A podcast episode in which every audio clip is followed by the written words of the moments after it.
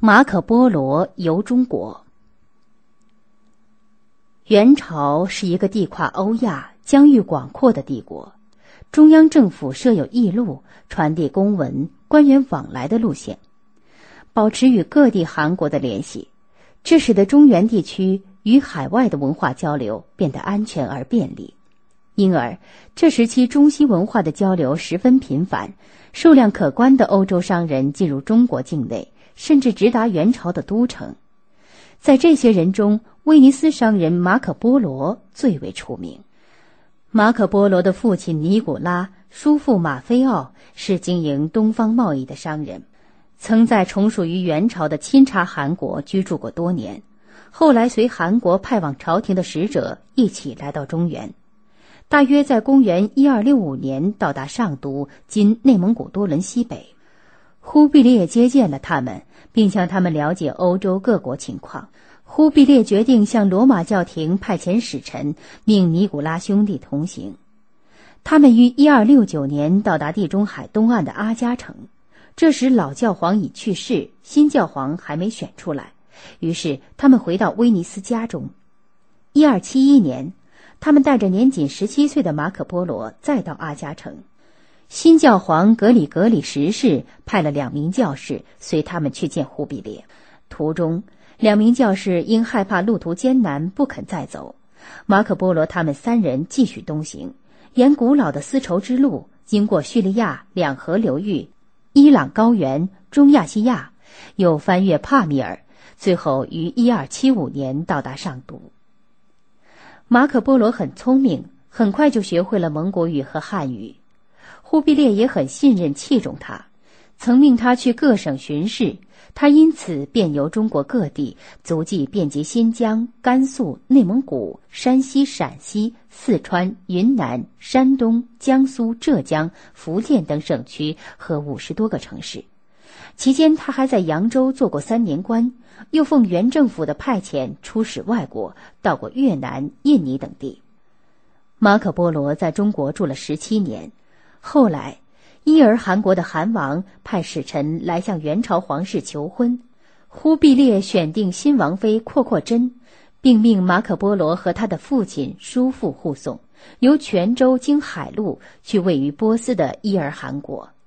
他们于一二九二年初离开中国，经苏门答腊、印度等地到达波斯。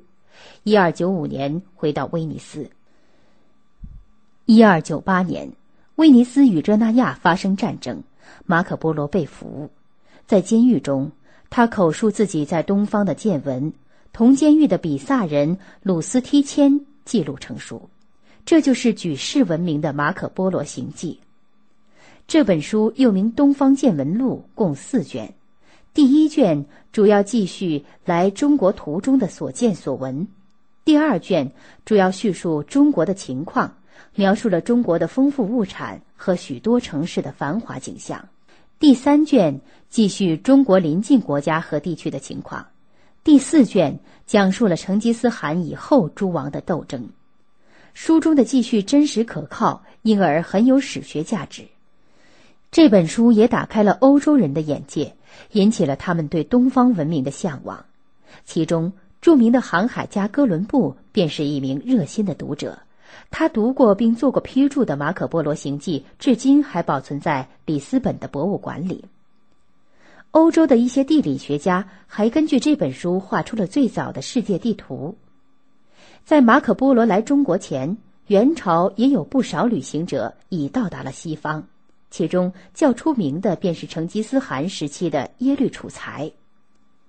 耶律楚材于一二一九年随成吉思汗远征西域，一二二四年归来。一二二八年，他写成《西游录》，记载了他随成吉思汗西进时沿途的地理风貌，是研究十三世纪历史地理的重要文献。